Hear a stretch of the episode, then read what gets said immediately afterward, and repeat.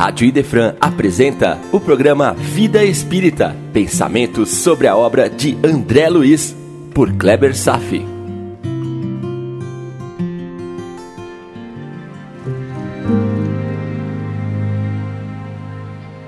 Olá, amigos, vamos a mais um encontro tão esperado?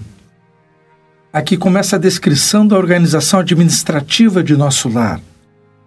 Lísias apresenta os seis ministérios quatro vinculados a esferas inferiores e dois aos círculos mais elevados, e cada um sendo administrado por doze ministros, dentre os quais nosso já conhecido Clarencio. Também é apresentado um pouco da história nascente de nosso lar, edificado por portugueses no século XVI. E também é descrita a governadoria com seus três mil funcionários e um perfil do governador. Vamos começar? Quero salientar aspectos incomuns na nossa vida terrena cotidiana comparado com as atividades desempenhadas na espiritualidade. Aspectos como o caso do Ministério do Auxílio, que, dentre outras atividades, atende preces. Eu disse, atende preces. Sim, nossas preces são literalmente ouvidas. Esta situação não pertence a um mundo mágico. É incrivelmente real. As preces são ouvidas, selecionadas, distribuídas em setores, quase seguindo as normas de uma empresa de comunicação especializada. E não se trata de qualquer prece, mas daquelas que vibram com vigor, onde existe uma força de expressão que são sentidas, aquelas preces que emergem do coração como um fulcro de luz concentrado. Tenha em mente que nada é em vão. Uma oração não representa palavras vazias, a não ser aquelas que são ditas maquinalmente, sem a força de um coração, compreendeu? É o pensamento transmitindo a qualidade da emoção, que se projeta e é recebida pela espiritualidade.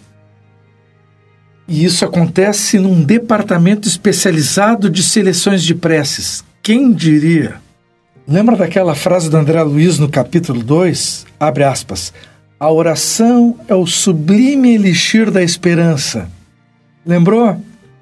Está ficando cada vez mais concreto, não é verdade? Elísias vai descortinando novas realidades revelando mais uma faceta da atividade espiritual.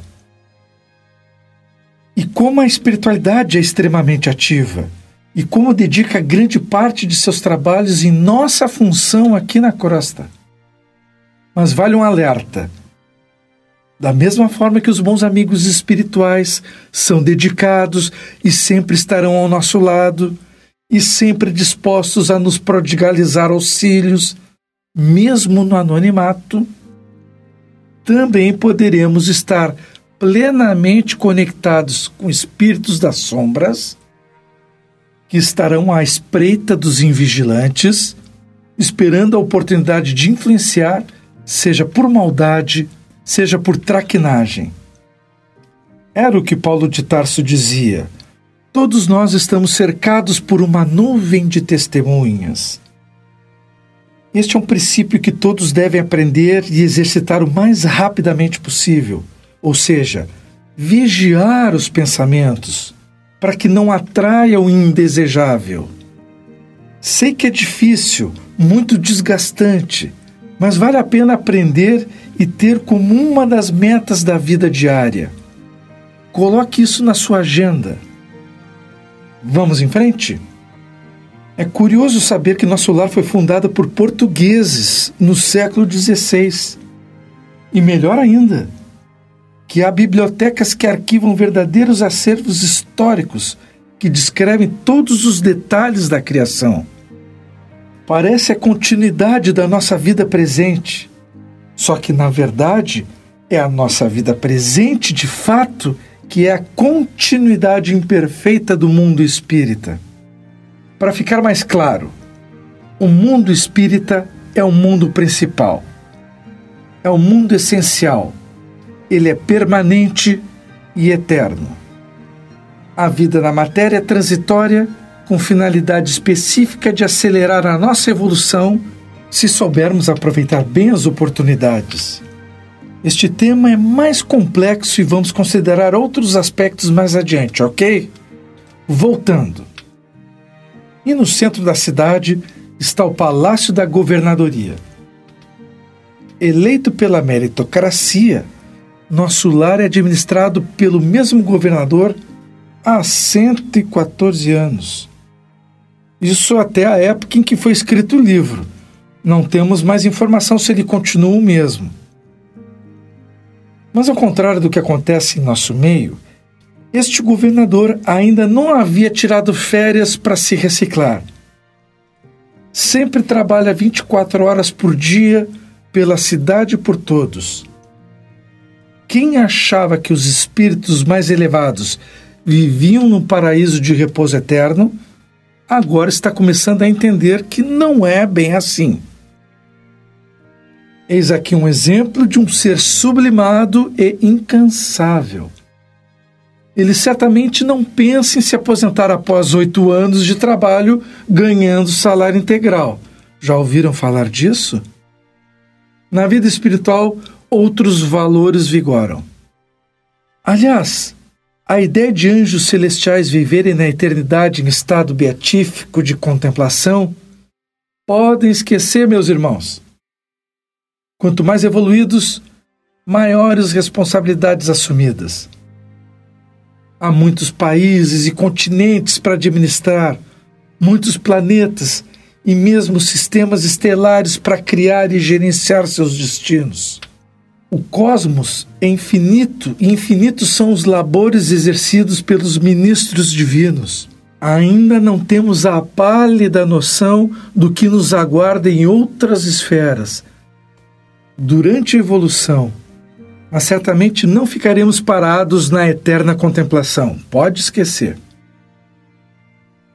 Em nosso lar, aquele que dirige é o exemplo número um de comportamento ilibado.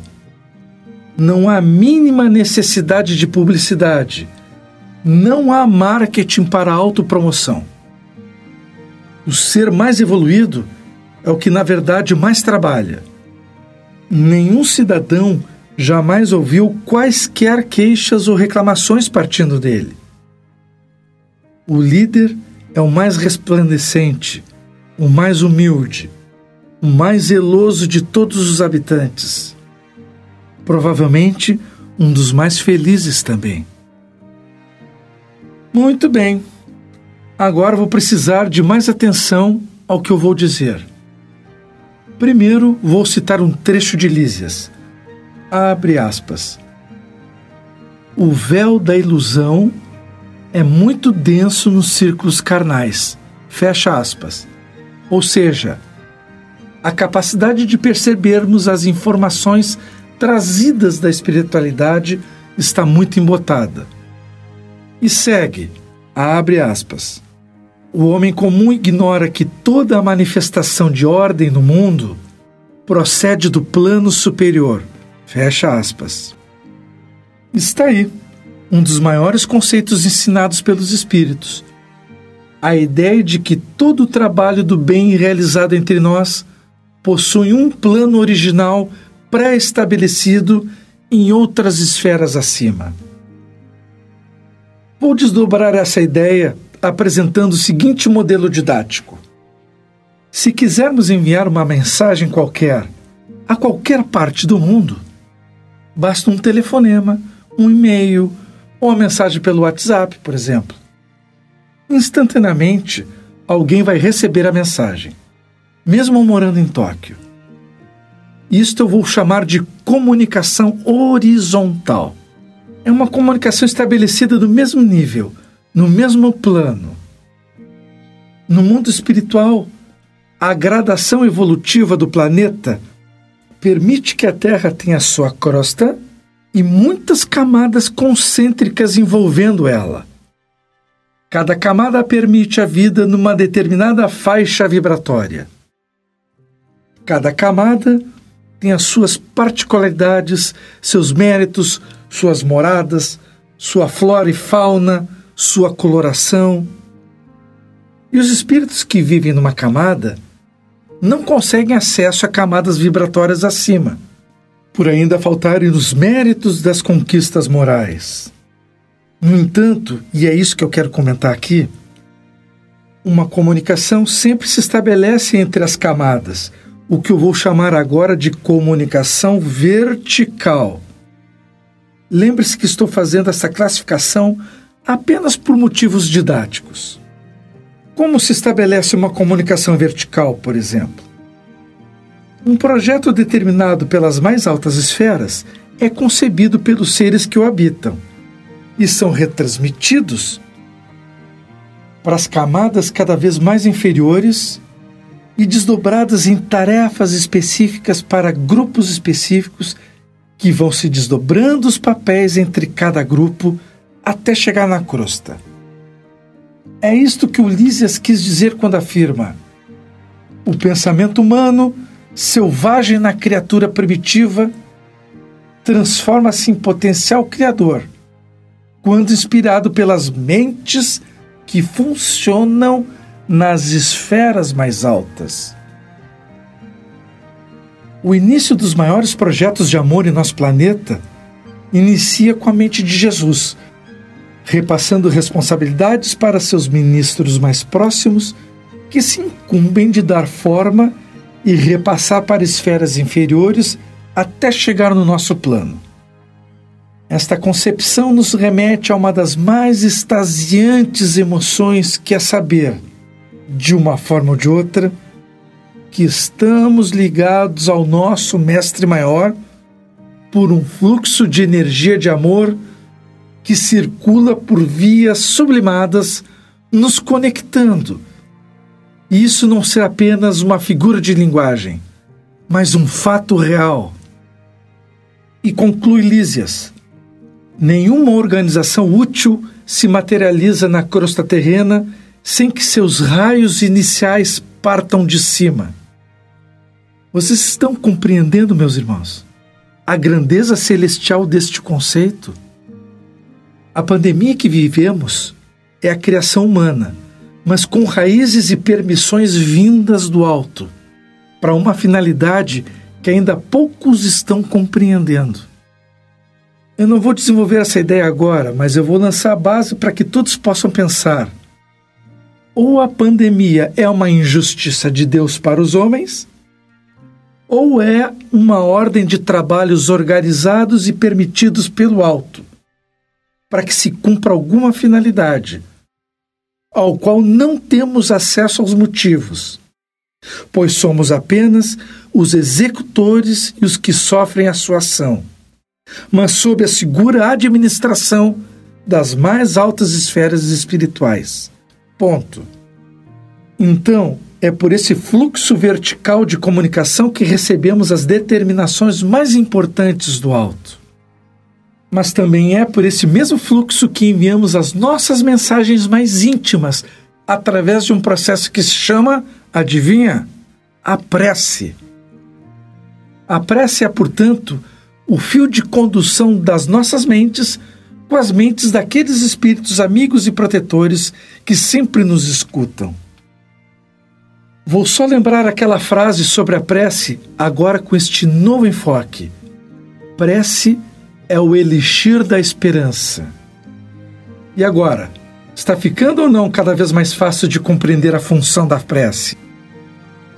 E agora, a exemplo de Lísias, Neste momento também vou me calar por comovida reverência, apenas dizendo um profundo muito obrigado a todos os espíritos de luz que, a despeito de nossas resistências e teimosias, que apesar da ingratidão recebida em troca de todos os benefícios ofertados a nós, e que não são devidamente agradecidos, e na maior parte do tempo são esquecidos, mas que mesmo assim persistem ao nosso lado, no anonimato, acreditando em nós, nos ajudando dentro de um canto escuro do nosso coração, sem esperar nada em troca, a não ser nos ajudar a dar mais um passo em direção ao Criador.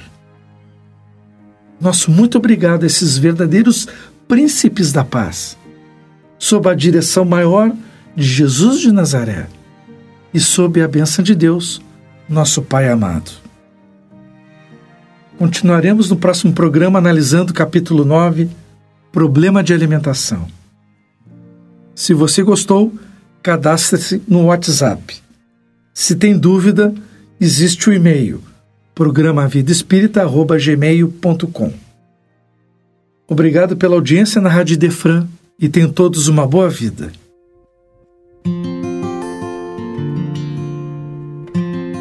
A Rádio Idefran apresentou o programa Vida Espírita, por Kleber Safi. Todas as terças e quintas, às nove da manhã. Programa Vida Espírita